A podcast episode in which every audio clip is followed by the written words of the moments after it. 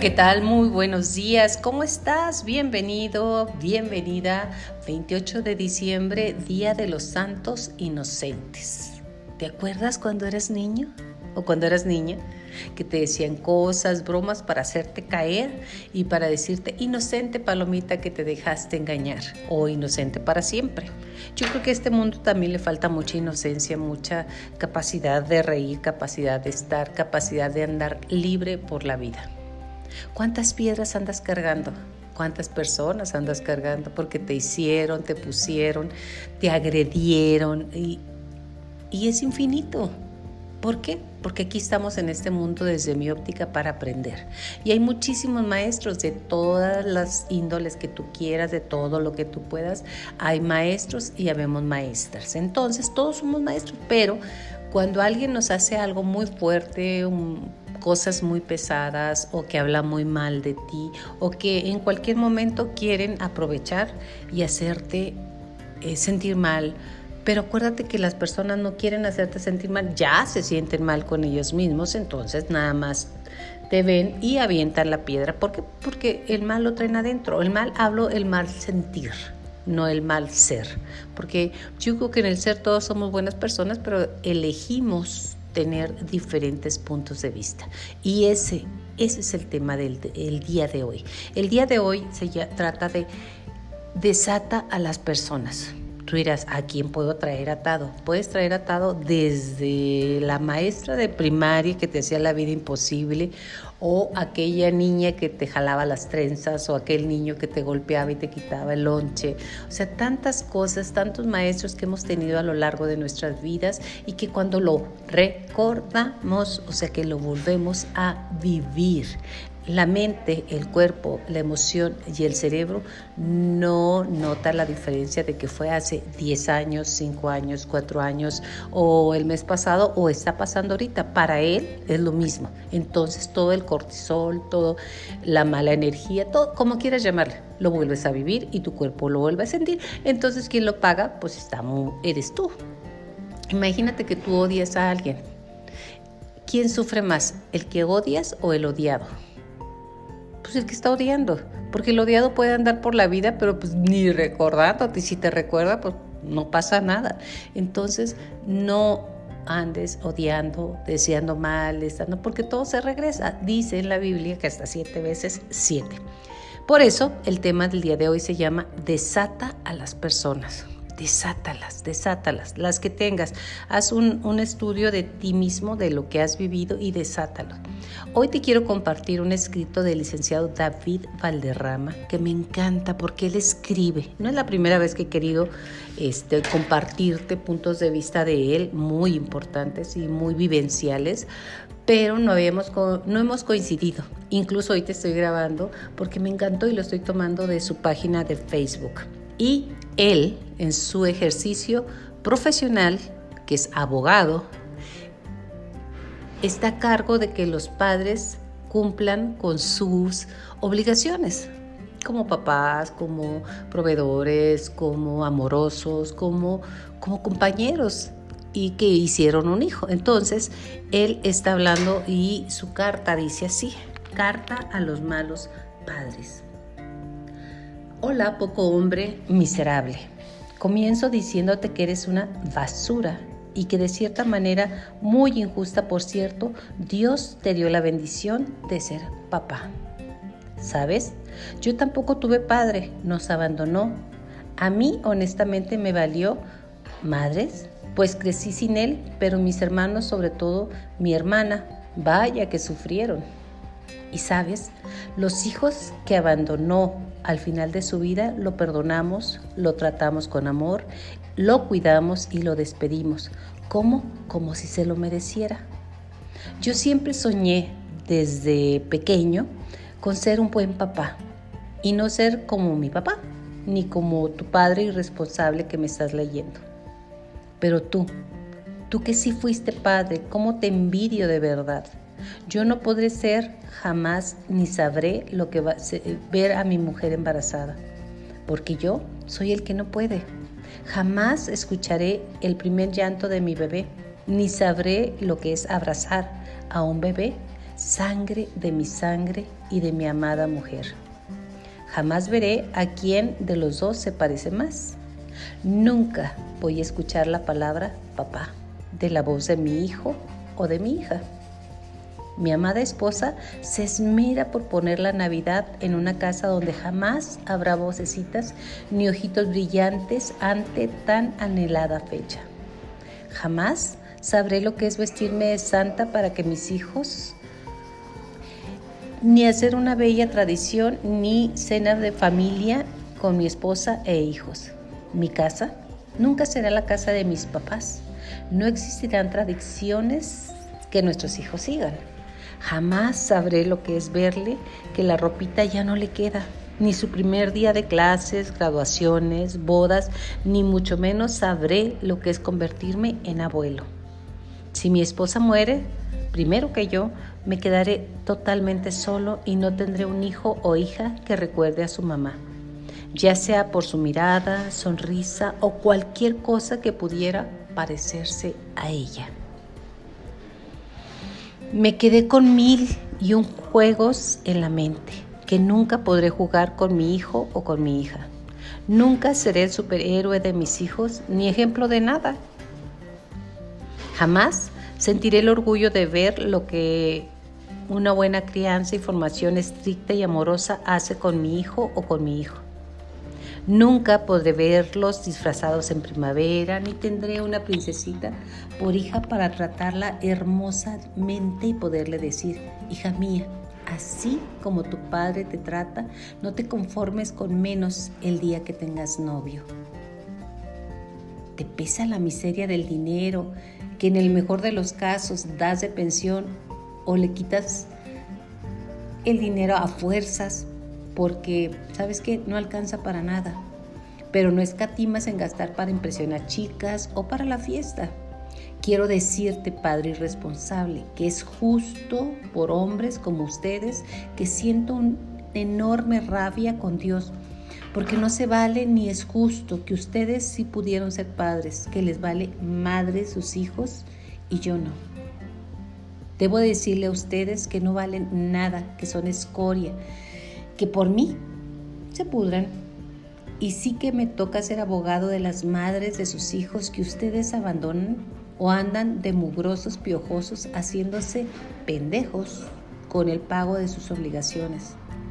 No tendré misericordia de ustedes y aunque me tarde, jamás me van a olvidar, porque me encargaré de hacer que me odien y me voy a convertir en un verdadero gran problema en su vida, por una sola razón, porque quiero y puedo. Por el contrario, aquellos que sí saben ser buenos padres, y discúlpenme que no los felicite, porque es su obligación ser buenos padres, y es como si los felicitara por respirar. A menos que sean extraordinariamente buenos papás, en ese caso, felicidades. Atentamente, licenciado Enrique Valderrama. Está fuerte la carta, pero lo vive a diario de aquellos padres que no merecían ser llamados como tal, muchos lo dicen. Y yo gracias a Dios tuve un padre que siempre fue responsable, pero lo veo a diario y en todos lados. Por eso, cuando no perdono a alguien que me ha lastimado a nivel espiritual, lo que sucede es que ato a esa persona a mi pie. ¿A cuántas personas traes atadas a tus pies? Ahora camino con ella, ahora voy a todos lados con ella o con él. Está atado a mí y son muchos los que llevo atados a mí mismo. Aunque nadie los ve, aunque nadie se di cuenta, camino todos los días con ello. Llevo algunos atados a mis pies, otros a mis manos, otros a mi cuello y otros a mi espalda. Por eso te duele la espalda. Es una verdad universal el peso tienes que sacártelo de encima. Suelta maletas que no te corresponden. De lo contrario, te cansas, te agotas, te sientes pesado, no avanzas. Tienes que desatar. Cuando desatas, la persona ya no te controla, ya no te maneja, ya no te manipula. Perdón significa soltar a alguien, renunciar a mi derecho de arrastrarlo de por vida. Escucha, lo voy a repetir. Perdón significa soltar a alguien, renunciar a mi derecho de arrastrarlo por la vida. Las heridas no resueltas pueden tener una raíz, o sea, una vida interior propia donde nadie ve, aunque lo más grave de todo es que se deja de alcanzar la gracia de Dios. Cuando nos llenamos de resentimiento, nos alejamos del piso de la gracia, nuestro fundamento. Nos autodescalificamos al perdernos sus gracias. Esto es literalmente una desgracia porque te pierdes de la gracia. La palabra lo dice, desgracia. Los hombres y mujeres de Dios podemos hacer milagros y el perdón es uno de ellos. El perdón es el beneficio de los perdonados. Porque perdonar es milagroso. Cuando perdonamos genuinamente, soltamos a esa persona que nos lastimó. No esperamos nada de ella, ni siquiera disculpas. Nada es nada. Tan solo es decidirlo y hacerlo. El perdón aleja el vínculo tóxico. Así es, aleja el vínculo tóxico. Algo que ayuda a perdonar es que al que nos lastimó soltó su veneno sobre nosotros, su propia frustración, su propio dolor. Cuando no lo perdonamos estamos reteniendo esa sustancia tóxica en nuestro sistema y terminamos intoxicados, envenenados. Perdónalo, suéltalo, aléjate. Si te siguen maltratando, aléjate. Si es tu pareja, busca ayuda, aléjate. El perdón es lo mejor. Y ahora viene una carta del licenciado Valderrama, David Valderrama, de su papá. ¿Te acuerdas que te decía en el anterior de que lo había perdonado? Dice, hoy hace 12 años emprendí, emprendí un viaje a Hermosillo, Sonora, a conocer a quien solo había visto un par de veces en mi vida. Recuerdo que cumplí yo nueve años cuando llegó un hombre en una troca Chevrolet, llanta ancha, deportiva, bajita, color gris con azul marino lentes ray vestido de vaquero, quien llegó a casa de mi madre, quien no le quedó más remedio que decirme, ese señor es tu papá. Estuvo muy pocos días y recuerdo un buen día nos volvió a abandonar. Justo cuando por fin podría gritarle al mundo, sabes, ya tengo papá. Y pues nada, se volvió a ir.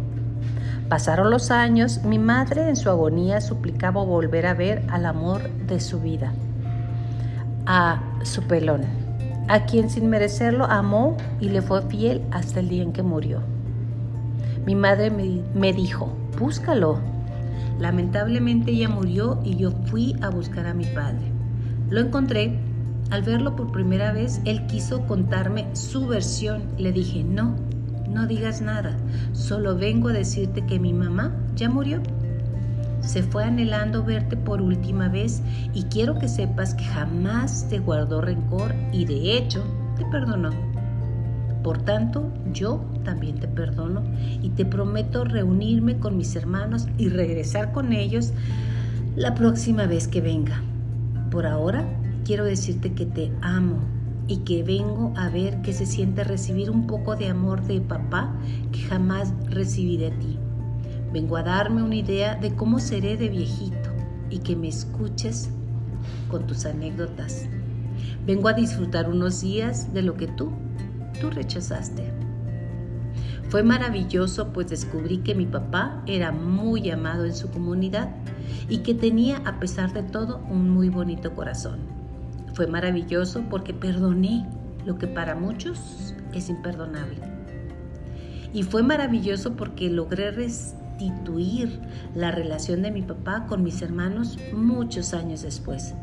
Y fue así como mi padre vivió sus últimos años recibiendo el amor de sus hijos que había abandonado a su suerte. Logramos hacer que se fuera de este mundo libre de culpas, en paz y lo más importante, perdonado. Hace 12 años recibí el primer año nuevo al lado de mi padre y descubrí lo hermoso que resulta perdonar y que al hacerlo me hizo mucho bien, pues hoy puedo decir que de verdad no le tengo rencor a nadie y he perdonado a todo aquel que me ha dañado. Y saben, se siente bien bonito ir por la vida sin rencores, con un corazón libre de cualquier cosa que lo contamine, porque sé perdonar de corazón, con sinceridad y no solo de dientes para afuera Y eso, eso es un gran tesoro. Mi admiración, cariño y respeto. Licenciado Enrique Valderrama. ¿Te fijas cómo perdonarte puede cambiar la vida? De verdad, ¿qué puedes perder? Atado ya está. Por eso, el día de hoy desde la Ciudad de México frente a la Glorieta de los Cibeles, en un ambiente fantástico y en una ciudad de magia, te puedo decir, desata a las personas. Muchísimas gracias por estar con nosotros en otro episodio más aquí en Vivir Viviendo con Yolanda Miranda. Te deseo que pases un muy feliz año nuevo y que cierres con broche de oro este 2021. Suelta, perdona, libérate. Se siente bien. Hasta la próxima.